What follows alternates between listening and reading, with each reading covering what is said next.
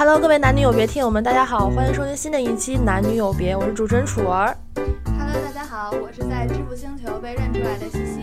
大家好，我是邹志霞。没了，他们都有个他妈前缀的 啊没有了，啊！那你们没有嘉宾介绍吗？啊，今天我们邀请了 勉强主要是啊，我们今天先介绍我们的我们的主题，主题啊其实是一个老板和员工的这么一个对立辩论的这么一个主题，就是关于内卷和加班这个事儿。嗯，所以我们特意邀请了我们公司的呃加班之神，董事长，我们的董事长耿伟先生，欢迎。大家好啊！我是我是我是董事长蛋蛋啊，嗯，好吧。本来我还准备了好多这个前缀的台词，看来都没用上，嗯。啊，你可以用啊，说啊，呀。算了算了，我本来说我想用这个内卷之王、加班之神来形容我呢，你一句董事长就显得很没有亲和力了啊，是吧？所以呢，你们开始吧啊。我们现在讨论一下，就是关于老板和员工之间对于加班的这个事儿的看法。我想先听一下老板的看法，啊，我先听我的看法呀。先拿到主动权，我这是。我说的你们可能不信，但是呢，我其实真的内心是这么想的，就是我嗯认为啊，其实加班儿这件事儿啊，不是必须要做的一件事儿，因为呢，其实只要你能够在规定时间内完成相关的你定下来的任务，你随时可以走。你哪怕比如说咱们六点半下班儿，您他妈下午一点钟完了事儿了，您一点半背着包就走就完了啊。当然那个后期剪辑除外啊。然后呢，这个这个，所以所以其实大部分加班是什么呢？大部分加班是是因为没有在这个工作的时长内可能没有完成这个相关任务，所以才会出现的加班。所以我其实是特别不鼓励加班的。然后我也不会因为说谁按点下班走了，我就看谁不爽。哎，你可别说这话啊！啊，有故事，那比如呢？比如呢？啊其实我一直在想，我从什么时候开始加班的？说实话啊，啊，就我来来蛋姐之后，我最早做财经记者、编辑的，什么加班啊，都迟到早退，天天的，对不对？都不打卡的，天天迟到早退。借过去采访哈。啊，对，你就嗯编个理由，你就出门了，你爱干嘛干嘛。后来呃去长江商院，那单位福利这个好，你爱就到点儿你就下班呗，五点多，对吧？嗯该干嘛干嘛，哪有加班这一说呀？没有。然后呢，后来就去了这个联想，联想也没有加班。哎呦，这日子过得太好。我想，我应该是从京东左右开始加班，但是那个呢，并不是因为工作内容多，而是因为后来的交通距离太远了。嗯导致我有加班的错觉。其实工作内容并没有加班。然后呢，之后就来到这儿了。我说实话，真正的加班可能还真是从蛋姐创业开始的。哎呦，因为开始忙活自己的事儿了，所以哎谁给老板打工加班啊？真的是。那是那是谁给你们传递了加班这种这种这种不良的风气啊？啊，我呢，其实每天啊，这个确实有很多干不完的事儿，所以我每天呢，基本上我不敢说我是第一个来，以前还敢说啊，但是现在我只能说我是最后一个走，是不是？你也是最后一个来，那就说最后一个来是最近啊，确实这个这个身体啊，确实有点抱抱恙恙啊。那天抱恙。你怎么知道我要？你怎么知道我要用抱恙这个词？猜 的猜的。好吧，所以呢，确实最近身体啊有点力不从心，然后呢，不能再像以前那样了，然后也尝试过用一些药物来维持这个身体的状况。药物什么药物？我听听。说的好惨啊感觉比如说一些护肝片呀，什么一些褪黑素的，让让晚上睡得更健康一些不能。吃太多了，太多了嗯肾坏了。还有什么降压药啊，什么疏通血管的，软化这个血糖呃这个血管的，然后还有什么鱼油啊，然后呢，这反正目前还没吃到肾宝这这这这一趴啊，但是也我觉得也差不多了，所以所以呢，回到这个话题啊，我其实。嗯嗯，这个你你们可能真的不信，我真不是那个特别说看谁不加班我就生气，看谁加班我就高兴。我不鼓励加班文化，我就鼓励高效文化，真的。嗯，啊，我说的不是热血高校啊，是那种高效率啊，高效率啊，真的我我觉得，如果你刚刚说的是真的的话，那我跟你的想法很像，啊因为我是很拒绝无意义的加班儿。嗯因为我之前实习的地方就是那种公司比较大，就每个人你可能干什么事儿，老板也不见得看得见，就你可能也看不到老板，就是你的小小组长或者部门的一个领导。嗯然后所以说，就很多人因为那个。就是那种大厂，它不会规定明确的下班时间，比如说这个点儿你就可以走，基本我们默认就是九点了钟。然后九点多基本有那种打车有补助，所以很多啊人就是在那熬，就在那不知道在敲电脑在干嘛，但其实他就是什么活儿没干没。有腾讯他们不是这样吗？以前就是说嗯，你要是八熬到八点，你能吃上那个公司给你准备的饭；晚餐，你要熬到十点，你能打车报销对是吧对对，啊。当然，霞霞其实也熬过一段哈。我从来没熬过，说实啊话，我在京东从来没有吃过八块钱八八块钱八点的餐，没有打，几乎很少打十十十点的车，除非我是真加班了，嗯，嗯，要不然我我是不会不会在公司加班的。嗯他要打一车就贵了，从京东去他们家三百多。就是你看很多同事是什么呀？就是大的公司福利特别好，嗯有什么餐厅啊，这个水吧呀，然后还有健身房。看我看那些晚上八点吃饭，然后十点打车回家，基本上三点钟在健身房。嗯，他三点到在健身房干到五点，然后在那耗一耗，就是等一等吃饭了，吃完饭之后再耗一耗，该干想干嘛干嘛。我是不会这样子的，我我我从来我我刚才就说了嘛，我真正的加班大概率应该是从蛋姐开始的。我在之前，无论是做记者、编辑，还是在长江商学院、在联想、在京东，其实都很少说我加班的很晚，因为大公司其实那个框架很大，你一个人承担的承担的事儿啊，其实没有那么做不完，没有什么做不完的事儿，都能做完，因为它的流程是很慢的。你今天只能推进这些，你干完了这些东西之后，你想进行下一步，等得等着别人呢，别人给你确认了，给你推进了，你才能再推进呢。嗯所以他一天并不是说你一个人拼命的往前跑，这事儿就能解决了。你今天跑了一步，明天得等那人跑完那一步，你才能后天再接着跑呢。所以其实根本不用加班儿。说实话，我在大企业几乎不怎么加班儿。当然周六周日，因为我们做培训的，周六周日可能是存在这个的，就是你周六周日 CEO 只能只能周六周日上班儿，呃，只能周六周日上课，那我肯定周六周日去了，对吧那咱？这节目录不下去了。但是呢但是可以调休啊嗯，但是京东可以调休啊。嗯，你干了两天，加了两天班儿，你哎哎上传对吧？然后你就能调休两天呀。其实这我觉得在大企业挺好混的。说实话，根本那些，所以我甚至怀疑现在大家年轻人讨论这个内卷，是不是其实不存在？我反正在大大企业，那些人是是很晚回家，但是他们并不是在那儿卷，就像楚啊儿说的，他没没在那儿卷。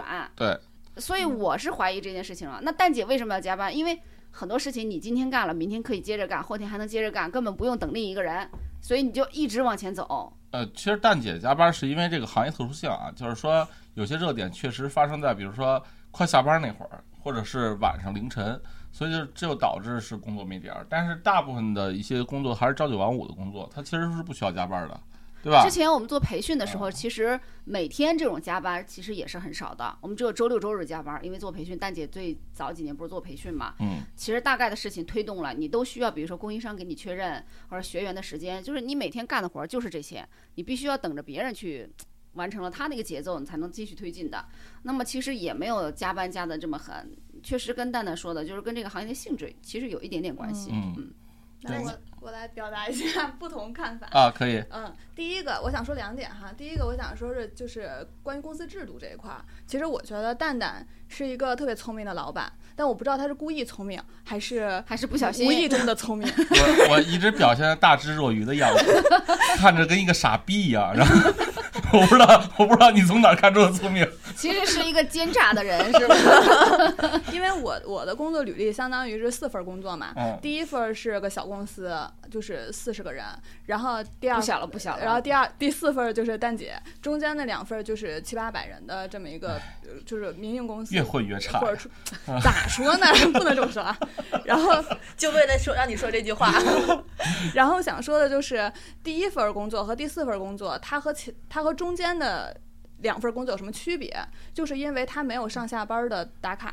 嗯就是我第一份工作是战卢嘛，那会儿他们包括我就觉得那个领导非常牛逼，他们当时也说了，就合伙人也说了，我们之所以公司不设立打卡制度，就是因为它不存在加班儿，嗯而且经常就是大家在出版之后做出心流的感觉之后，你可能。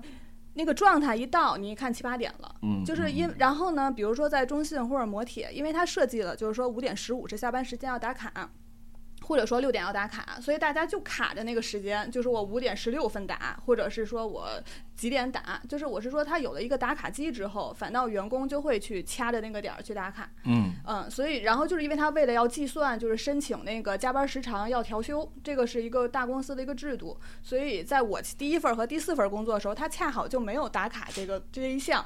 但是我不知道蛋蛋的这个聪明是来源于无意还是有意，但是因为第一份工作的领导告诉我，他就是有意这么设计的，因为这是无意的，然后第二个想表达就是，因为我这四份工作一直都加班儿，但是我倒没有认为这个是在加班儿。就是比如说，就工作而言，就像蛋蛋他们说，就是你做完工作你可以走，但是其实我一直认为工作没有做完的那个时候，就是我从来就是我觉得没有一个明确的节点。就比如说像我现在做的这事儿，嗯，啥叫做完了？我今天写完一篇稿叫做完吗？我觉得这好像不叫做完，就是我喜欢你这么卷的。这哎呀，这好像听着就跟拍马屁似的。不是，但但这这是我的想法啊，就是说，包括以前我做做那个编辑也是，我跟一个作者 C 书号 CIP 这一块儿确实一本书它卡住了，但是我我可以去找第二个作者呀。然后，所以就是我好像一直在工作，就是我也没有说我就是什么时候叫做完，就是其实我并不太确认，我反倒知道在霞姐那儿我有很明确的做完，就是今天写完了一篇稿，这个是明确的。但是，但是我就有，比如说那时候霞姐就会说呀，那那就是比比如我自己给自己要求吧，就是同样都是写稿，那为什么直男的稿子就就是有时候我在拆解人家稿的时候就觉得人家写的好，嗯那你去一思考，那你你你这叫加班吗？其实也不叫吧。就是我我是真的很难界定什么叫完成了这份工作。你要是说脑子里想着工作就也算加班，那可没头了，真的。啊，对啊，对不对？那我觉得天天都在这不上班算了，哎对不对？你就脑子里想着加班这件事儿，想着工作这件事儿，比如说你今天约了一个人，碰到一个特别傻的人，然后你回去还反思我跟这个人说话哪些地方犯了错误，嗯嗯嗯那这肯定不算加班儿，这哪能算加班呢？这属于个人的正常的成长的。我觉得加班就是只在工位上工作，就是嗯算加班，就是可能他占用了你的，就是呃，可能没有界定这个下班时间，就是但他占用了你剩下的那种空余的时间，就算加班。然后我的话，我觉得其实我呃半认同不认同西西刚刚说的话，他说工作是做不完的，我觉得这个是是对的，但是吧。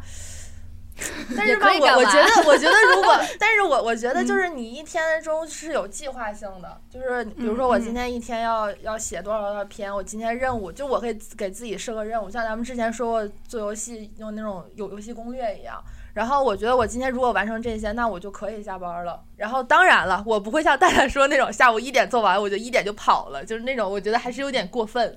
呃，其实是这样啊，我告诉你，你要是真一点做完，一点跑了，他会记你一辈子。第二天，第二天我直接连 连连人带覆盖直接走了。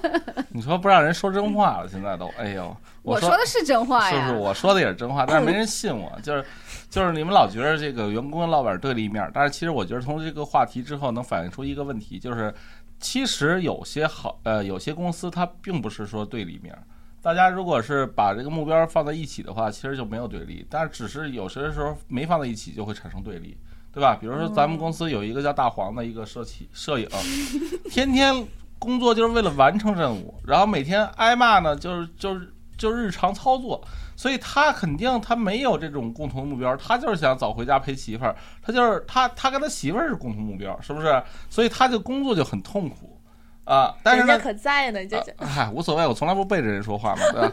然后，但是呢，你看，就比如说，呃，如果真的你你也想这个干出点事儿来，你也把这个事儿当成你自己的一个阶段性的人生目标的成就感很爆棚的一个东西的话，其实你会忽略什么加几点上班几点下班，你的核心目标是把这事儿干成嘛，对吧？我说一句啊，就是嗯你们俩还没说到，我觉得你们俩还不够勇敢，就是什么意思呢？就是我个人认为，我最近在蛋姐创业加班比较多一点点，一方面是刚刚才咱们说的工作性质的问题，以前做培训，可能你六点六七点钟该做的都做完了，你就得等这个消息了，等结果了，你也不不需要加班啊，工作性质的原因。第二个问题呢，也是在于其实我就一个人过，也没什么事儿回家，对不对？啊这是很重要的对。比如说，我是一个绝对重色轻友的人，我可以非常嗯明确的告诉大家，绝对重对轻友。对对，去了那个重庆的万州，看着一个叫张老师的一个五十岁的男人，我操，当时声音都变了。西西，你是没看见啊？你是没看见？我操！就我也不知道为什么，就是他以前说话不这样，你知道吗？然后呢，突然张老师叫他绳索攀岩的时候，他声音都变了。啊，是吧？变温柔了是是是是吧？那个楚文嗯嗯，啊，就是你感觉楚文都不知道你在说什么。呃，你可能当时没注意，他哎呀，所以加微信了吗？没有没有没有，这还有什么可加微信？所以所以我刚才他说的是真话啊，我只是验证刚才他说的是真话。我是啊我是觉得，就是说，如果你有了家庭，比如说每天都有孩子，或者说是家人在家里等着你，生活和工作是应该分开的，而且是应该要给生活一些时间的。你不能像蛋蛋这样，蛋蛋这样你就后院儿就很不很很不和谐，对不对？我觉得就是就是很正常的，就是比如说，如果我现在是有。呃，丈夫有孩子，有有家庭，甚至只是我爸妈每天在家等着我回家，我都会每天可能会着急回家下班我以前的以如果以前的啊，以前我是怎么加班的？我会准点下班儿，比如说我六点半准点下班儿，回去之后我八点半所有的事情都干完了，我再在我的自己的房间里加班，我可以做到哎八点半再加到十一点半，这是可以的，因为。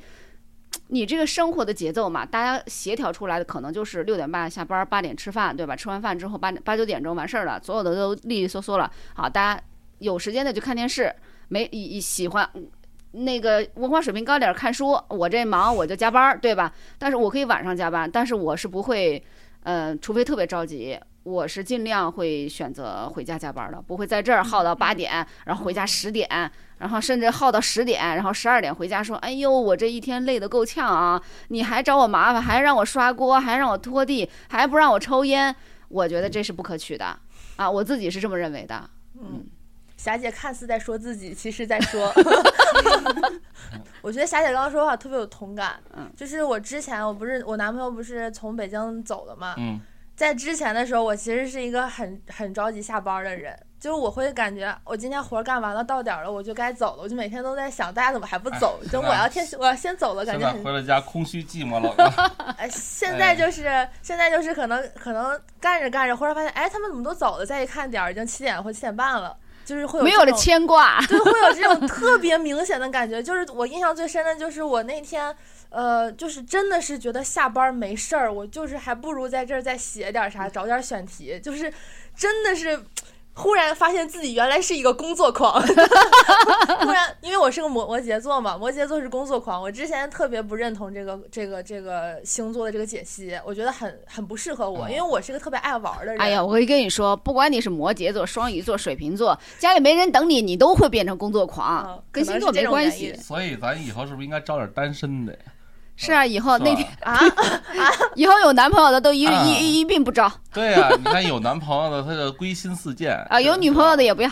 是吧？所以，尤其是那种就是，尤其是那种自己没有什么主心骨的男生，找了一个找了一个特别强势的女生之后，操，就是他会为了这个女生放弃事业，但是女生没准还会绿了他，你知道吧？嗯，所以就是你就看这些小男生吧，你就，哎呀，刚刚还说老板嗯和员工不是对立面儿，这是嗨，话里有话。就是就是谁哪任何一个老板都希望大家干的越多越好。我就跟你说啊，蛋蛋，你家里如果啊，咱背着说啊，就是有一小娇妻，哎呦，别六点半了，四点半你都想下班了，还说十点半不回家呢，是不是不存在嗯？多小一娇妻，操，多小一娇妻！一零后等着你。啊，一零后，我他妈是找一闺女，我他妈新认领一闺女是吧？哎呀，然后其实啊，我以前第一次创业的时候，那会儿当老板啊，确实是有打卡机的。然后呢，你就会发现有打卡机之后的弊端是什么？弊端是什么呢？就是真是卡点儿，就像这个西西西说的是，真是卡点儿。而且呢，就是你说你天天弄得跟军事化管理似的，他迟到一分钟你扣他二十块钱，然后嗯，他工作的也没意思。然后呢，他加班的时候他就会觉得亏，因为说操，那我他妈上班迟到你扣我，我他妈下班我晚我我多加十分钟，你怎你怎么不说奖励我？就是这事儿就没法弄。所以呢，而且从那次以后，我也觉得大家都是成年人，何必用那种上学那会儿的管教方式呢？对吧？我觉得这个跟公司性质也有关系。你比如说国企，你说不打卡，一天就十分钟工作量，啊，对不对？这么夸张？怎么？整呢？嗯，呃，外企一天不打卡，也就一个小时、两个小时工作量；大型的互联网企业一天不打卡，五个小时工作量撑死了。嗯，你要是再刨去点开会呀、这些乱七八糟的东西啊，形式上的东西，可能四五个小时工作量就完事儿了。你说不打卡，你一天就三个三四个小时在公司也不像话呀，只能打卡，对不对？中午你爱吃到几点吃到几点，中午没打卡，你你爱几点回来，你愿意健健身房健身房，但是下午六点半你必须在这儿打卡。对，你看特斯拉工厂都规定拉屎时间嘛，对吧？所以就是说，其实是跟跟公司的性质有关系的。嗯嗯，所以所以其实小公司啊，我我奉劝各位一句，小公司还是不用其实打卡。你如果招的都是需要一些用通过打卡才能管理的人，那其实你就是打了卡也没什么卵用。你就算每个月扣人家二百块钱迟到钱，少发人点工资，那又能怎样呢？你最后赔的是一个月这个人没有产出，没有效果嘛。但是也有不好的，你比如说我们之前就是纳啊兹说的那个公司，十一点钟去上班，就是因为新媒体行业嘛，晚上都干的比较晚，他们就十一十点半、十一点上班。最早说的十一点，可能大家都十一点来了，干着干着就中午来了，中午来了干成还不如吃完饭再来，变成一点了。就是其实也是跟嗯，跟整体的氛围有关系的，跟整体，也就是说你这就看谁先开头了。对你和我要是每天都十一点来，甭想了，这些人都十一点来了点我了是。啊，最。近我的身体抱恙，哎，但是我想问个问题哈、嗯就比如说两位老板们，霞姐还好，霞姐喜欢早睡，然后嗯那个就还好。但是像蛋蛋，在他睡的时候，我正在直播。对我就想说这个，就是蛋蛋老师吧，最近经常在十二点、一点的时候在群里发出个消息，嗯，然后要不然艾特别人一下，要不然提个问题。曾经就是在十一点钟提了一个问题，谁把书 谁在后台群发书单这样的问题啊。嗯嗯我的意思就是，你是期盼大家回复你的吧？他肯定是期盼大家回复你，如果大家不回复你的话，你会他会暴怒。不至于啊，分人啊，我我我最近发的那个都不是都可是可回可不回的那种。然后呢，我我我我不我以前呀是别人不回我，还可能等等暴怒什么的。现在冷静了，现在岁数都这么习惯了，习惯了。然后我以前呀，我其实只对咱公司刘帆暴怒过，我没有对任何人暴怒过，包括刚才咱们一直说的大黄，我也没对他暴怒过。然后我只对刘帆，因为呢，刘帆跟我比较时间长，所以呢，他如果不第一时间回我信息的话，我还是比较容易暴怒的。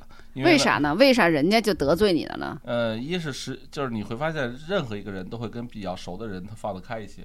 第二呢是，你这要不得，越熟的人、越亲近的伙伴应该对他好才对。第二呢是，确实刘帆他妈老干一些让我暴怒的事儿，然后所以我就老容易暴怒啊。所以这个块儿呢，有些时候呢，我暴怒确实对这个刘帆的心理建设也不太好。然后呢，我确实呃在节目中啊也跟他说一声抱歉啊，但是有时候真是控制不住。但是大部分我的暴怒呢都是因他而起，所以呢这件事儿呢我的暴怒是他占百分之九十的责任，然后我占百分之十。刚才我也在在节目里啊为我那百分之十的责任所道歉了，但是我也希望他在节目下能为他那百分之九十为我道歉啊。然后呢，这个这个我之前我爸呀在一个证券公司上班，他就跟我说说他那个 PP 机呼机必须得保持二十四小时开机，然后呢，领导要有事儿，他必须得在十分钟之内回复。如果他那个当时还没有手机电话这一说呢，就是就是那会儿给我小时候的影响还是蛮大的。我认为公司就应该是这样的。后来呢，我才知道，其实我爸呀是在这个这个证券公司做什么呢？做电力维护相关的工作。这必须的。所以，所以如果一个证券公司停电了，那基本上就凉了。所以，所以他必须得做到这一点。所以这是工种的问题。但是在但是在我工作之后的很长一段时间，我是按照那个标准和那个工种的标准去要求我自己的。所以当时我做销售的时候，不管老板几点给我打电话，我是接回，啊，是这样的啊，嗯，我做不到。嗯。但哎，那那所以是就是呃，如果是休息日的时候有有工作上的事情找你，或者是下班时间有老板找你有什么事儿，是可以拒绝的吗？嗯，理论上是可以的，当然但是从可以拒绝了但是从实际上，其实，嗯，我觉得会有点不太好，哦，那如就是站在员工的角度啊，不太嗯好。但是理论上是可以拒绝的。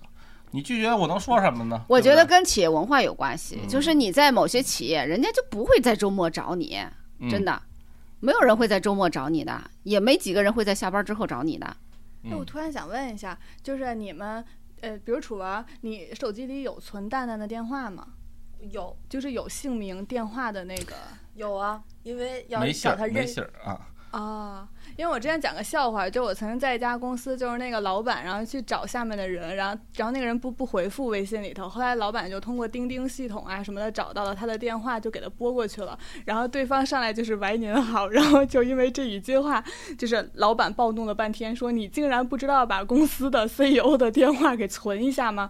然后如果我要是找你有什么什么什么事儿，就就反正就那次在群里发了很大一通火。我从来都我也不是我都故意存的，我都没存他电话，真的假的？可以搜啊。每次你打，你现在打过来是陌生话，那陌生电话你怎么那你怎么能分得清是我呢？七七四三，哦，我操，那那哦，那这比记着还那你是记。到心里了。前面不记得就是尾号七七四三。呃，操，足疗店也他妈记尾号。然后，然后，但但是我我是觉得，其实互相存一下电话还是有这个必要的啊。我觉得时代不一样了，就是现在很少打电话，我都几乎不打电话找任何人，嗯，都是微信。所以你存电话有什么意义呢？哎，所以你们俩人能接受就是公司周末安排工作吗？或者下班之后？可以接受，因为现在咱们不是也经常这样吗？有经常吗？就你想，你看我们这个工作虽然不用到到那个公司来上，就是周末的时候但是在家不是也要干吗？是是是是对吧？就是是是。所以说就是可以接受，因为我之前我。刚刚霞姐提到什么大公司一些很很迷惑的操作的时候，我就特别想吐槽一下我的前公司，嗯，某在线教育公司，就是现在应该凉了吧？K 十二啊，应该是凉了吧？啊，然后它是怎么回事儿呢？就是呃，周末的时候我们是大小周，就嗯这个是很互联网公司一个传统大小周。嗯嗯嗯但是我们那个大小周呢，它不是让你大周休息，小周那个上班它是大周的时候是休一天，周日休，然后周六呃那个周周六是工作，嗯，然后小周呢，他也是休一天，他是来读书，就是开一个读书会。哇，这不是脑残了啊！这都啊这有点脑残了，他哎我还不是休息！对，然后我当时因为是大学还没有完全毕业，然后啊是属于大四去 PUA 实了哈习，对，然后我当时就觉得这个刚开始的时候没有开始进入进入这个读书会的时候，就觉得领导说这事儿带头带大家读书，感觉这领导哇真好。好有文化的人啊，还带头领大家读书，然后读了第一本书是什么来着？我忘了，呃，没没怎么好好读。啊，然后呢，他读书就读书吧，你说大家就像在图书馆自习室一样，就那么读也行。他不是，他是你前一天晚上把这本书读完，或者是你用他给你个时间线，就是比如说这两周把这本书全部看完，然后我们那天的时候要做读书分享会。他以为他是谁呀、哦，读书分享会这个东西吧，你就是呃，如果你只是只是单纯的，比如说我就是现在咱们四个坐在这儿，然后我就把我自己的心得讲一讲就算了。但是耐不住有的同事他很卷，他啊会做 PPT，、我靠，然后呢，我们那个呃，我们那个应该算是部门的那种部呃小小组长类的，然后但是他也管挺多人的，嗯，就是这个就是这个人就是提读书会的那个人，他底下有一个得力的干将。然后是一个女生，然后跟他跟随了很多年。这个女生呢，特别会做 PPT，然后呢，她就带头做了一个很精美的 PPT，就把这个书从作者到他的那个呃写的这些内容，他的感悟，然后到他的一些发散，然后结合工作有什么心得，全部都弄成 PPT，特别精美。然后大家都，然后但他他每次都是第一个展示，然后展示完之后，剩下那些人都拿不出手。然后我当时是个实习生，我写了一篇小文章，我当时觉得自己好精心准备。当那个 PPT 打开的那一瞬间，我都傻眼了。他那个 PPT PPT 不是那种有随便点东施效颦了。对他那他那个 PPT，他不是就是只是单纯的些什么呃闪一个写个小特效什么，嗯他是嗯真的就是认真，就像那种呃苹果发布会整的那种乱七八糟各种各种特别眼花缭乱。嗯我当时就觉得哇，这得花多长时间？结果他他就跟我们说的是。在这个读书分享会之前，我们其实有点，因为几个熟悉他的同事都知道他比较卷，然后就问他你这个整了多长时间？他说也没多长时间，就是晚上十一点就睡了。嗯结果后来我们才知道，他那个 PPT 做到凌晨三点钟，就为了就为了读书分享会给大家眼前一亮。然后我们这个那个领导就特别喜欢他。然后我们那个读书分享会吧，这是一个很奇葩的事儿。然后还有一个事儿就是，这有点像那个上学那会儿，一些好学生，对对对一问丫学没学，丫说没学，然后丫恨不得丫恨不得我，觉得这个孩子，这个员工是正常的，嗯能理解吧嗯？因为老板喜欢这对，种老板喜欢就是这种人，他卷是很正常的。这个老板不正常，嗯，他哎太高估自己了对不对这对？K 十二凉了，这老板你还是有联系方式吗？把他挖过来做社群，咱们咱们缺少一个拆书环节吗？没有他们现在现在人家还在那干呢。就是就是老板太高估自己了。我我分享个我自己在蛋姐的一个经历啊等等，主要还有一个故事啊，还有一个故事啊没说，你说说说。这个就是再说出来就感觉挺丢份儿的，嗯就是大家千万不要去扒这个公司是谁家，啊也不要扒这个人是谁。嗯就是谣传啊，在我进入这个部门之前的时候，呃，这个领导每天早上开站会，开嗯，站会就算了，大家都开会。京东也是站会啊、对，开站会就算了，然后开完站会之后呢，要大家一起喊口号，啊，就是像传销那样，公司了，嗯，对，像传销那样，然后大家一起喊，而且他自己不喊，他就让看着看着员工喊，看着这几个几几个组员喊，而且是那个他那个得力干将带着那喊，喊什么呀？喊的就就是我们那个根据这个部门的名字说，我要说了就露露馅儿了，啊比如说你就拿大姐创业，大姐创业，比如说蛋姐蛋姐是不是类似这种，哦就是啊是这种，然后他呢就勇创辉煌，啊，但是就就算我们这个公司是一个就是可能会比较喜欢这种企业文化，但是没有没有任何一个部门像我们这样。其他部门不这样就。其他部门，其他部门就看笑话，就看傻子那种。啊，因为我们那个是一个一个大的办公室，好几个部门都在嘛。然后我们在喊的时候，几个人？你们部门几个人啊？我们部门大概十几个人吧。能忍？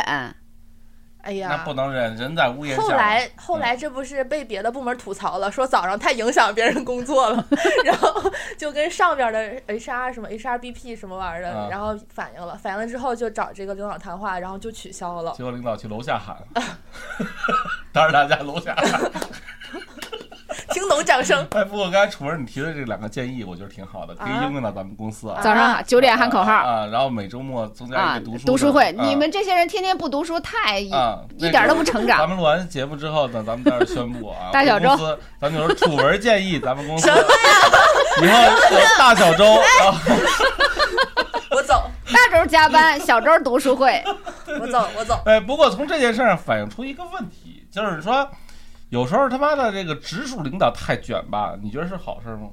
我觉得，嗯我觉得，我我觉得这个这个这个领导啊，有点太高，太过分高估自己了。我为什么刚才说想分享一个事儿呢？嗯就是咱我来蛋姐的时候，其实没有什么形式啊，但是嗯有一个就是年终总结，咱们不是刚开始会搞嘛？嗯就是我当时想搞的一个目的呢，其实很简单，我觉得每个人都要成长嘛，就是你自己年终做个总结，然后公司也做个评估，对吧？后来总结了三年，发现想多了。啊，就就就就这么个意思。但实际上一年就一次，你知嗯道，一年就一次。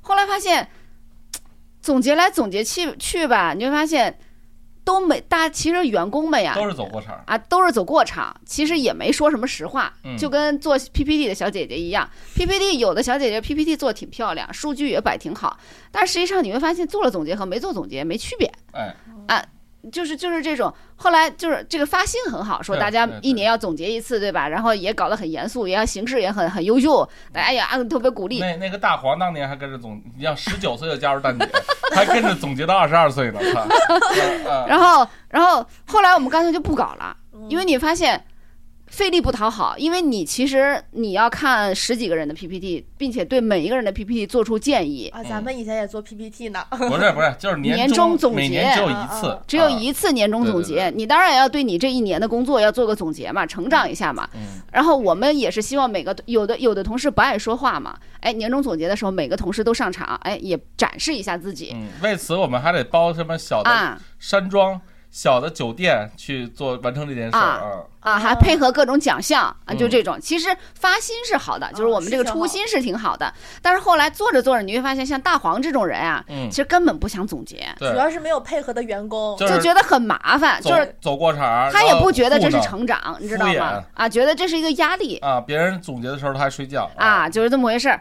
所以干脆我们就不搞了，福嗯利就是我们也不提供什么奖品了，拉拉倒，爱嗯总结不总结，你们爱成长不成长，那不成长咱就换一个，对不对？就就就变成这样了。所以去年你看那个咱们玩那个沙大滩大汉沙盘那个，就是替代了之前每年每人上去讲一段 PPT 的环节。啊，所以今年去年换成了你你自己来讲 PPT。啊，就是去年别人不总结，我得总结一下。你总得总结一下吧，对不 啊对？你不能一一点都不总结。他的 PPT 才几分钟啊，嗯，才才二十分钟，只说了只说了年终奖，其他什么都没总结。嗯以前的总结要求很严格的，你必须要把今年所有的数据都摆出来。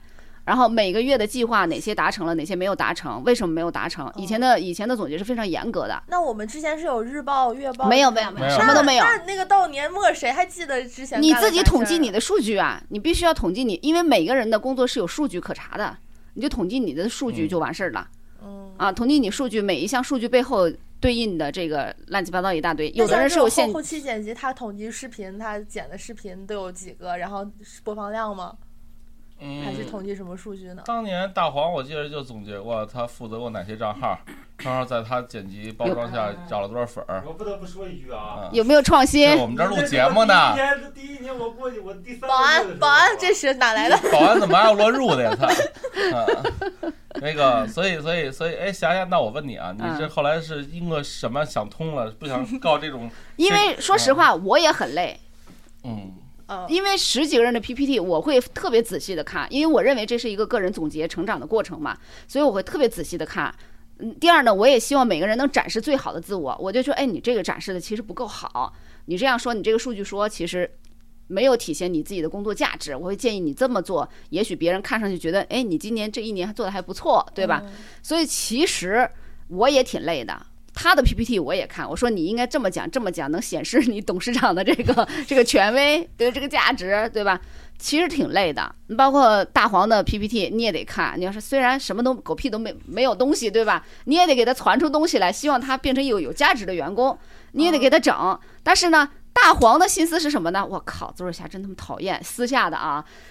你看我这 PPT 今天肯定不能过，我跟你说，我已经做成这样了，又提出要求了，给我提出了十五点要求，我都疯了，就都是这种。我所以这很多东西就是老就是某一个领导自己单相思的卷儿，哎是，啊对吧？所以我一我厢情愿。所以我就觉得啊，就是第一第第一说，如果我这个行为还算是一个正常的想法，嗯你的老板让你去读书，那真是有点不太正常的一个想法，因为太过于强把自己的想法强加给别人了。关键他自己也不读啊，他就带带着我们读。我以前做过一个傻逼事儿，啊就是呃自己花钱呀、然后呢给大家买一点书，比如说过两天给你一本书，过两天给他一本书，然后呢我是希望通过我自己花钱买书给你的这种行为感化你，让你没事看看书。成长呃，他妈都落土了，都都就我我给你的时候，这个本书摆在你办公桌什么样的位置，在我两个月之后还是那个位置，还是那个地方。最伤心的是什么？这个员工可能内心还得，对吧？啊你一下就这什么玩意这还？揣摩说你给我这本书什么意思呀？这书名写的是呃这个这个这个是这个口才三绝，你是觉得我不会说话吗？就举个例子啊，举个例子，举个例子，想很多。举个例子，举个例子啊，然后然后比如说，就是我给你一个《曾国藩传》，你你说你你是什么意思？暗示我什么呢？其实我什么都没暗示，我就就是单纯是这书好，对对所以以后我就不干这种事儿了啊。我我要啊，嗯你说，你说，嗯，我就说两点啊。你第一个就是，我觉得咱们的那个年会特别有必要搞，就别别别别别，咱别卷了，内我很累，我很累。我不是说这个，因为之前在上一家公司，它其实不是每个人汇报，它是相当于是每个部门。其实我觉得就咱这公司小啊，嘛，可能是因？为小大小公司的原因。就比如当时我坐在底下，我并不知道，就我们那会儿是对市场部有非常强烈的就抵触，因为我们觉得就是我们的书要，比如说要找蛋姐分销，嗯那你凭什么不给百分之三十的佣金？我们就为了推这个书，我相信蛋姐能带，你为什么一定要把佣金压在百分之十？然后就跟市场部有很多的就是沟通不畅，然后但是他们在那个就是产经大会上，他们就会去分享他们市场部今年的就是 OKR 嘛，他们的目标是什么？就可能他们今年是为了开拓新客户，或者是今年为了要怎么怎么样完成返点，或者是什么什么。就是各部门大家就是互相发现每个人的，就是了解各部门的那个目标之后，其实就是大家在协作上很好，而且有的产经他是那种真的靠一本书在北京买一套房的人，就是那个做撒野，就是同同人漫画那种，所以他就会去分享说他自己为什么就是就做这个过程中，人家那些思考呀，人家去怎么找。找作者呀。我们开年终奖呃年终会，这个目标也是这个，但是耐不住底下的同事们不这么想。但是那个三 W 马德龙，他跟我说啊，他们三 W 每年年会干嘛呀？就是吐槽大会。啊，这就跟吐不了我就跟你说，他们吐不了，你知道吗？这些人孩子呀，面儿薄，我跟你说，嗯没有那么深仇大恨。说最后吐的他妈马德龙直接在台上都哭了，我操，骂的太狠了，操，嗯，啊，然后第二件事儿就是我特别好奇蛋蛋送了什么样的书，因为我的领导也给我送了一本书。啊，确实领导也给我送了一本书，对，确实是我觉得莫名其妙。啊，就是他是这样的，他是说，在我有一天上班的时候，突然发现我的桌子上多了这么一本书，而且可能我那个领导不善言辞，他什么他所有跟我的交谈都很少在线下进行，他都还给我专门发了一个微信，说我在你的桌子上放了一本书，你学习一下。然后那就是他觉得你缺这个，嗯，哦，学习一下，这有点儿那个。呃，就对，然后我当时就很奇怪，因为那本书叫 OKR 工作法，好直白的领导，然后我就看着这个书，我也不知道他啥意思。他可能觉得你缺乏目标感吧。先定个目标，然后再完成三个目标路径呗。但这样的话，不是你直接跟我聊这个话题就会他不善言言辞辞嘛啊。不善言辞，对，啊嗯啊，就是说，所以领导送书就是缺啥补啥的意思是吗也？不一定吧。也不一定。那你送的是啥？我特别好奇。就是我就是送了一本觉得我，比如说，我觉得咱有一本书写的还不错，我觉得能这个，哎，我看了看，大概看了看还行，然后大概率啊，就是他看了这个书之后啊，觉得你特缺这个，你在他心目中就是这个没干好，你知道吗？他就把这本书送给你了，啊也有可能，大概率就是这样。也有可能，也有嗯，可能。比如说他看了《私域流量》四个这本书，看哇写的太好了，一心心里一想，私域流量这家公司是谁负责啊？嗯假设是楚文负责。靠，我们私域流量干的太差了，他必须要看这本书。好，啊是是放你桌上了。是是啊是是是是，原来都是这种送法对 啊。然后，但是我原来看的都是一些工具书，很少有那种什么口才三绝、腹黑学什么的啊，就是都是工具类，就是他说那种私域流量、社群如何搭建，然后什么是好内容、文案三绝，都那种 啊，你知道吧？所以我送的都是相对的提升业务的。你打算啊给大黄送一本什么书？呃围城啊？他不知道围城是什么。所以啊，这种文化素质比较低的朋友，就是多多看看书挺好的。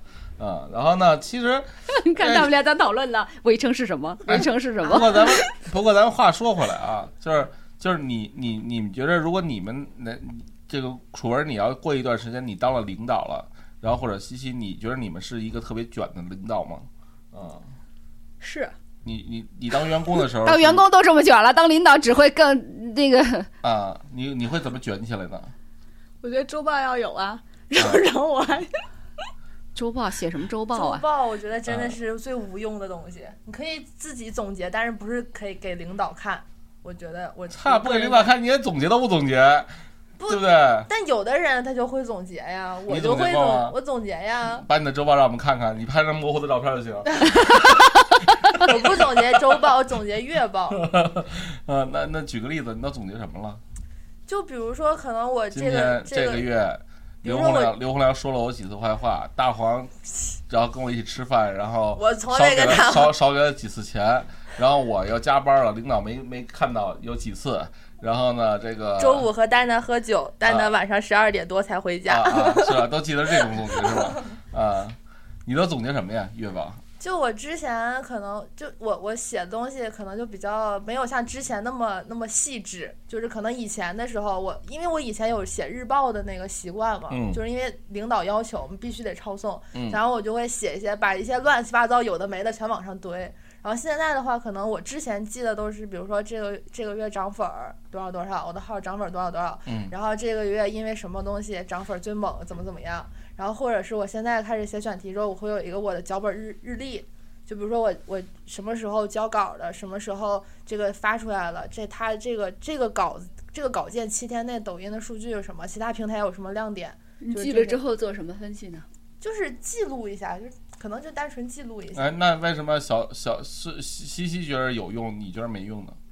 我觉得给领导看的东西，你很难很难保证你的员工他是真的真心实意的把他的东西给你看，而不是他他把他想让你看的东西给你看。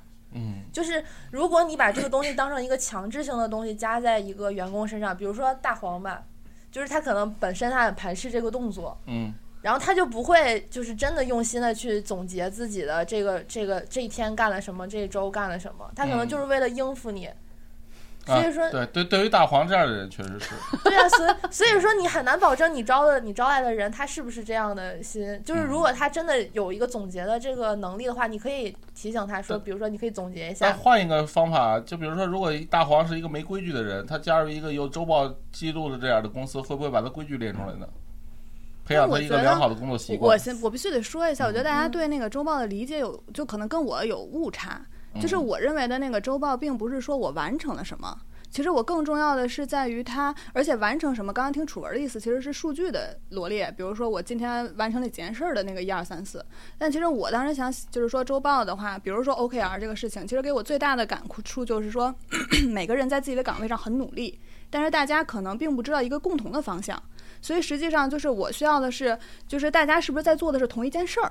哦就很可能是说齐。对对对，其实就是对齐的意思。就是我更关注的是他下周的计划是什么。比如说，呃，这个人说我下周要去做三篇采访，然后呢，他的采访的人就是他可能列一下，就是说我这三篇围绕的是哪些选题，比如说有潜水的人啊，有收破烂的人，然后我的我的想法是什么，就是大家对齐一下，说我们现在做的事儿，我们选的这些人是不是一样的标准，或者说是不是我们要干的事情，就是我想先明确一下大家的想法是什么，然后就是就是说沟通一下，而不是说我去要求他完成了哪些记录一下，然后他下周要干什么事儿记录一下，而是说想看看他自己想奔跑的那个方向和我要走的这个方向，大家有没有出现分歧，然后我们对齐一下。但但是如果你要是下这个都是一些不愿意主动汇报的同事，比如说像刘刘刘帆刘总那样的，就是基本上你需要用周报来解决他的问题。但是如果要是都是主动汇报的，是不是就不需要周周报了？应该也是，但是我记得 OKR 的那个，他其实特别，我特别喜欢，就是说他每个人的桌子上都会写一下我本周或者本月我的一个最核心的目标。比如楚文最核心的目标是漫画，那可能我其他商务的广告，比如说我要去找这位同事去聊商务广告的时候，我发现楚文的桌子上写说是漫画写稿，那我可能就会想说，哦，那我这个事情如果没有那么优先级，我是不是可以晚些找楚文？他就说每一个人他这个月或者这一周的那个。核心的目标他放在那儿，每一个人知道我旁边的这个人他最主要的目标是什么，省得在对方拒绝你的时候就会说，哎，这个人怎么不配合我？因为我要达成的事情和他的工作其实是有偏差的嘛。然后我觉得这个可能嗯大公司更适用，小公司的话啊可能对说两句话就知道了。你你们那 OKR 都细到每周的还没开始，哦？我说这细到每周的 OKR，我我我是不太嗯呃习惯这种工作方式的。在大企业的时候，确实有周报啊，日报我确实没经历过，而且虽然有的时候会要求写，我从来不写日报。周报的时候，嗯、会要求写，我会写，但是呢，你实质上内心是很清楚的，这就是一形式主义。你知道一个部门有多少人吗？每个人写周报，领导看得过来吗？根本看不过来，就是一个形式化的东西。这是第一个。第二个呢，所谓的对齐目标，我个人认为，当你的目标真正要对齐的时候，应该用会议的方式来解决，因为当你的团队真正出现了。呃，目标不一致的地方是一个很大的问题，不是说小问题了，是你要用开会的形式让大家的思想进行统一啊。这个东西统一之后，各自的怎么做是可以自由发挥的。如果你要细致到他每一个礼拜、每一天怎么做，你都要知道，那么这个集体只有你一个人智慧，没有另一个人的智慧，因为他要发挥他的智慧，一定是按照自己的方法、自己的节奏去做的。我只要保证这一个月或者说半年的大的目标全部都是往这个地方靠拢，我觉得是可以接受的。我不需要到知道他今天是写了三篇儿还是写了一篇儿，因为所有的结果都在你，因为我们是小公司，所有的结果我都能看得见。哎，但是像刘帆这样的，就是没有刘帆就是你就老逼着我说实话，就是像这种没有主动汇报的这种习惯的同事，那你让他写周报有什么意义呢？培养他主动汇报的这种习惯啊。那你可以尝试让他每周给你写一日写一周报，你看看能不能主动汇报，能不能达到你心满意足的这个状态。我心满意足了没？你看到那个周报，你只会嘘就是心头的这个血往上涌，你知道吗？嗯，因为你看到他的周报，你都知道这个人没干什么这一一周。有什么可看的？我特别讨厌看周报，就是原来我也收过周报，特别讨厌看，因为你一看就知道，靠，这个人他妈什么也没干，就是就是这样子的。咱都刚才都是 example 是吧？是 是，就是这样子的，你何必呢？对不对？因为这个集体里面一定有人呃是很丰富的工作，有的人是很空虚的，这是必然是这样子的。那么你就抓大方向就可以了。你如果抓小的细节，你除了给自己找难受，你还能给谁？给给大家都是找难受。其实我特别认同霞姐的观点。嗯，这个那那那比如说，呃，就还是但是如果说，呃呃，西西，如果你发现大家的方向不一致，啊、他往那儿走，他往这儿走，没问题，一定是线下坐在一起面对面沟通，因为你你发现的过程是怎么发现的呢？什么叫发现就这么几的过程？个人儿，你 不是，就是你怎么知道他跟你方向不一致呢？那很简单呀，我们我们到了这个节点了，要验收结果了，我发现你的结果没有出来呀，你的数据不对呀，但是已经到结果，会不会就晚了呀？我觉得是这样子的，所有的事情都有一个过程的，嗯，嗯所有人的呃他的工作形式，他的能力是需要有一个过程才能够体现的。你不能说我每二十四小时每一分钟我都在管控你的这个过程，以达到我的结果。我只需要管控关键节点和关键人、关键的数据指标就可以了。嗯，那么整太累了。其实啊，你你跟你跟一同事干一件事儿，干着干着你就知道他可能干干歪了。嗯大的企业，大的企业也是一个在混乱中寻找一个大秩序的过程。比如说，一个大的企业十万人，那么十万人分很多个部门，每一个部门有一个系统，它是这样逐渐的固定的，但是它不是每一个人都固死在那儿的，嗯嗯嗯这是不要这样做。嗯你比如说团队就两三个人，你还给他盯死在那个位置，何必呢？啊那那回归到这个问题啊，就是说，你你说当员工的时候，是遇到一个卷的领导好，还是遇到一个不卷的好呢？看每个人的需求，我肯定是希望遇到一个卷的了，因为你想成长，你想往上走，你当然希望他卷点儿。当然，那卷的老板要天天让你看喊口号呢。那就就不属于是卷，不是那不是卷，你知道吗？那他是无聊，的呃，他是无聊。那什么叫卷？你先定义一下什么叫卷。你比如说我们今天的呃 KPI，比如说是一百万，对吧？做到中间发现一百万有可能有点问题了，只能达到八十。这个时候你看，有的领导会议就说，哎，呃行，那我希望遇到一个一定要达到一百的人，他要在中间就调整方向、调整逻辑、调整各种各种节奏，哪怕加班加点，一百万必须要做到，嗯。甚至要做到一百二十万，我就喜欢这样的。嗯嗯嗯。嗯，因为这个东西给大家的是信心，是成就感，对，是我履历上辉非常辉煌的一页，这个特别重要。你别让我就喊口号，太重要口号啊！了，我必须得分享一下我的经历。我在嗯中信的一个领导，他就相当于是就是中信之前所有的辉煌都是由他奠基的。就这句话有点大啊，但是基本上中信现在叫得上名来的这些书全部都是他做出来的。但是我跟他就遇着我我的遇到的时间段不一样，就是因为我遇到他的时候，他是想光荣退休的，所以他的理念就是你不要做事儿，就是宁愿不做事儿也别做错事儿。但是我就觉得我我遇到他的时候，我是要借助中信这个平台成长的，我是你要你要知道，我们履历上的每一份辉煌，有可能都需要一个引路人，就是他能够拿到的资源，他能够调动的东西，就说白了，我一个人是干不成什么事儿的，我一定是一个集体能干成一件事儿。如果我有个特别卷的领导，他一定要达到目标，那么这一个辉煌就是我们集体创造的，也是我创造的，这个东西是完全不一样的。那碰到一个怂的，天天这也干不成，那也干不成，你也什么都干不成，你就混了两年，浪费时间吗？不是。后来就发现，你只要跟他稍微说一点儿，比如说这个场地费，他预算三千五，你跟他说四千了，然后可能会不会要调节其他的地方，他立刻说那我们不做了吧。然后什么事儿就是，然后一会儿说别的部门，比如说说好了是呃商务部门来出这笔钱，然后我们干白嫖，我们我们出作者，他出场地，然后大家一起把这个事儿做了。然后来那个商务部的说，我们今年的预算有限，我们可能只能出这么一点儿，咱们两个部门分摊这一部分钱，他就说那就不做了吧。然后后来就是包括什么做活动场地，像咱们这个灯光，然后他就说首先要有签名版，因为中信不是要要有那个那个 title, 或者那个嗯牌牌头在嘛，然后他就说，哎，我觉得这个签名版不重要，我们把签名版撤了吧。然后后来呢，就是说我们把灯光撤了吧，我们就在窗户边上做这个活动就行。哎接着就是说把音响撤了吧，大家都能听。我跟你说，特别丧气，就是在京东的时候，你京东不是有特别多的教室啊、会议室都得抢，你知道吗？特别是我们我们当时京东中商学院是一个边缘性的部门，其实是个边缘性的部门啊，你抢教室根本抢不过京东大学什么的。你如果是一个怂的人，你永远抢不到最好的那个，就是大的那个宴会厅，你永远抢不到最合适的教室。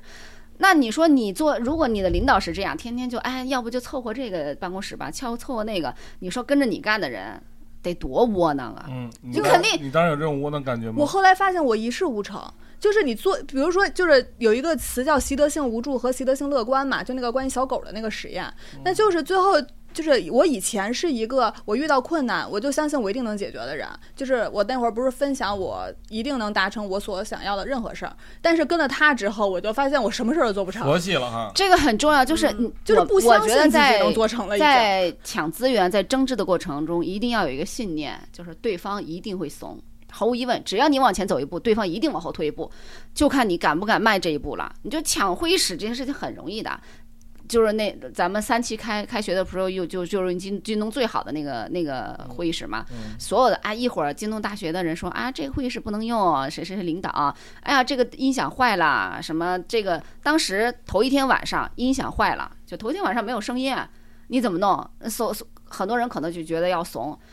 我他妈打电话，我说你供应商是谁？能不能把电电话给我？供应商打过来，马上就派人，当天晚上十二点过来修的。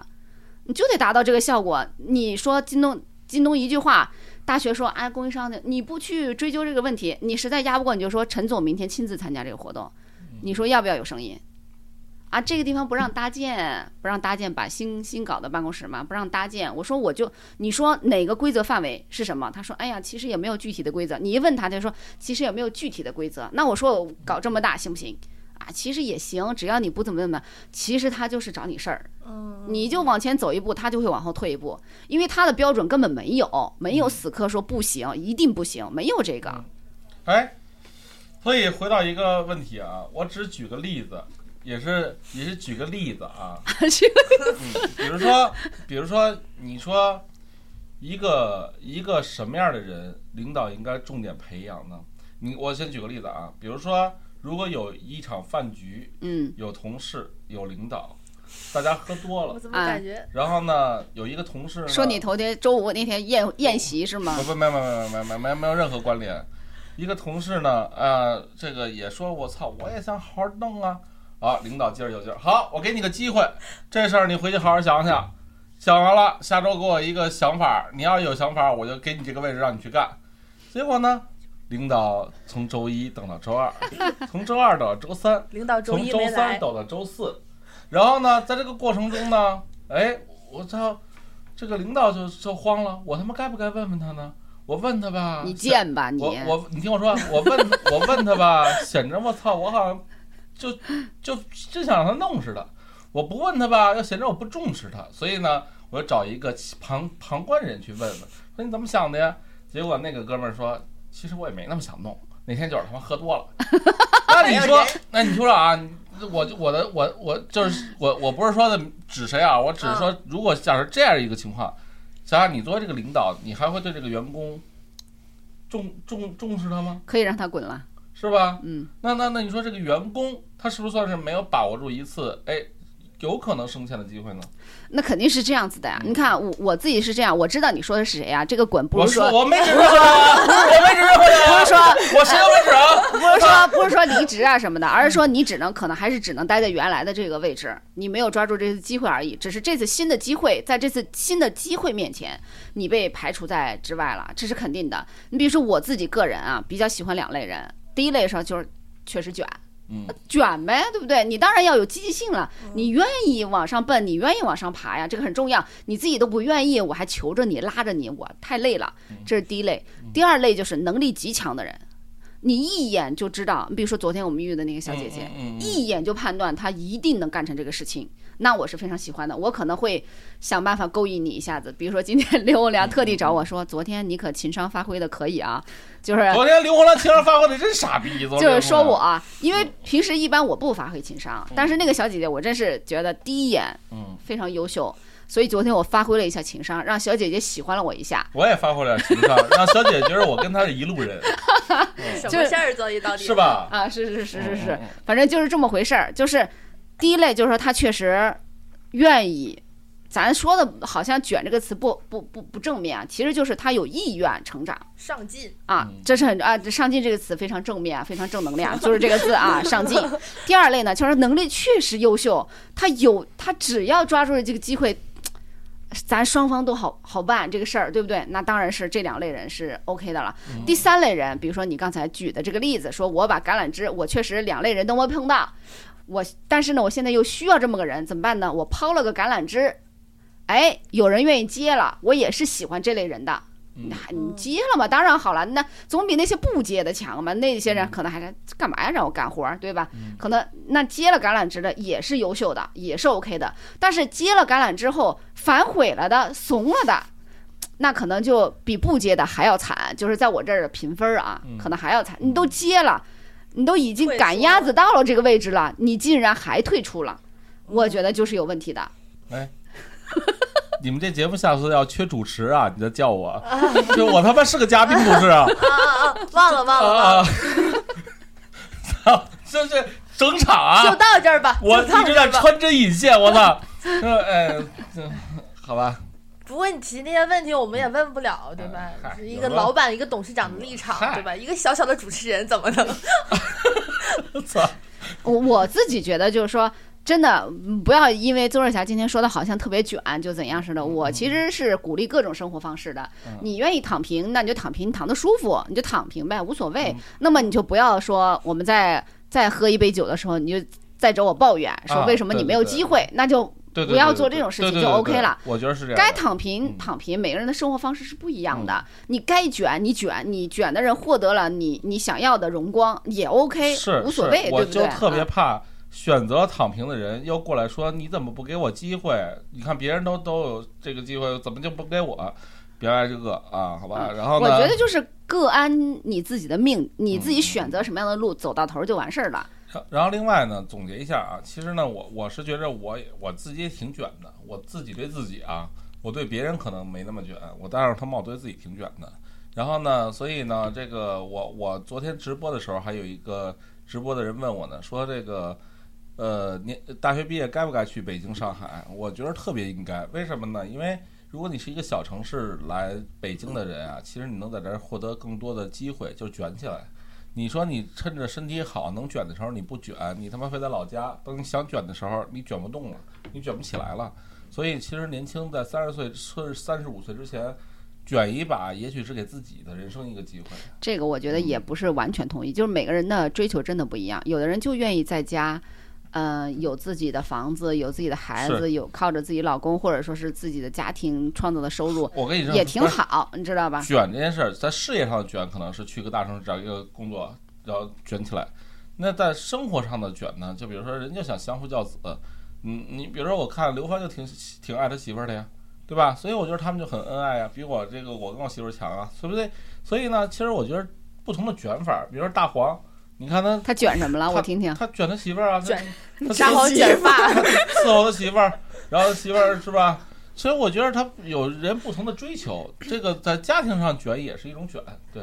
家庭上那不叫卷，我不喜欢家庭卷啊，家庭可别卷，是我孩子必须要上清华，必须要考斯坦福，嗯、我老公必须要挣十二十万一一年好几百万，可别卷，挺累的，工作就已经代入了。工作就已经工作就已经挺累，咱在家里就放松点儿。嗯就是我是觉得，就是你想躺平就躺平，因为是就是公司也是一样的，是个多元化的，每一类型的人都一样，都是这么卷的呀，得打架，所以回都是躺平了，公司得垮，所以回归到这期节目的最终最初的问题，就是说，其实如果呀，你跟对了一个真卷的领导，而不是假卷的领导，其实是要比跟跟一个呃躺平或者是没有目标或者是佛系的领导要好很多。肯定是这样子。你就算是在真卷的领导底下躺平，就说你做的只是中间，不是最差，也不是最好，你也比在一个躺平的领导底下做的最好要强。是，就是你看我嗯跟霞霞最大的问题就就不同是什么呢？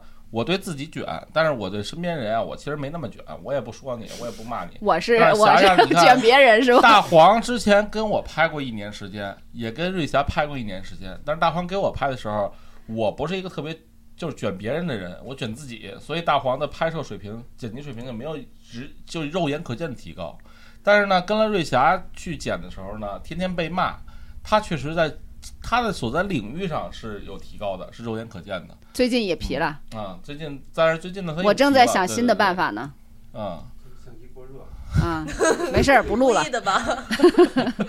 最近最近也皮了，嗯嗯，所以呢，其实我我觉得这个这个跟对一个卷的领导，尤其舍得对你卷的呀，你别老觉得他老骂你什么的，其实挺好的，挺幸福的。我我不光骂别人好吗？你这总结的好像我只会骂别人似我年轻。的时候啊，要不是我对自己卷，没有对我卷的领导，我觉得我还是他妈错失了好多东西的。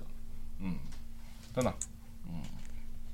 霞姐，你还有要说的吗？没有了哦，我听主持人的，我也听主持人的。哎呀，真是。你不问西西吗？呃呃，我也挺主持人的。行，那我们今天关于内卷的这个事儿，其实比我预想中发散了好多，就甚至发散到最后发散到家庭了，然后包括员工之间的这些东西。所以我是我是觉得，可能评论区的人也有很多就是对内卷这个事儿有一些不同的看法。然后关于内卷这词儿吧，刚开始出的时候我还真不知道内卷是啥意思，后来慢慢的生活中有了体会，就是可能其实会真正就是内卷的定义啊，跟嗯咱理解的内卷不是一个意思。真正的内卷是无效率的竞争啊，对对对不能提高效率的竞争，这是这是内卷的意思。今天咱们把它扩大化了，认为认为努力就是内卷，加班就是内卷，这是不是这样子的？嗯就是无效率的竞争叫做叫做内卷对啊。，所以这样吧，我给评论区的听友们提一个问题，就是你会不会觉得内，就我们说的那种内卷，是不是一种内耗？就是可能你们可能对内卷有不同的定义，然后希望大家在评论区中多多发言，然后多多评论，我们都会看。好，那我们这一期的这这一期节目就怎么着说？啊，就到这儿吧你。有什么要说的吗？没有没有啊，我想起了一个小蘑菇的故事，别说了，别说小了，蘑菇的这故事别？说了，别不说了，能在节目里说。别说了，别说了。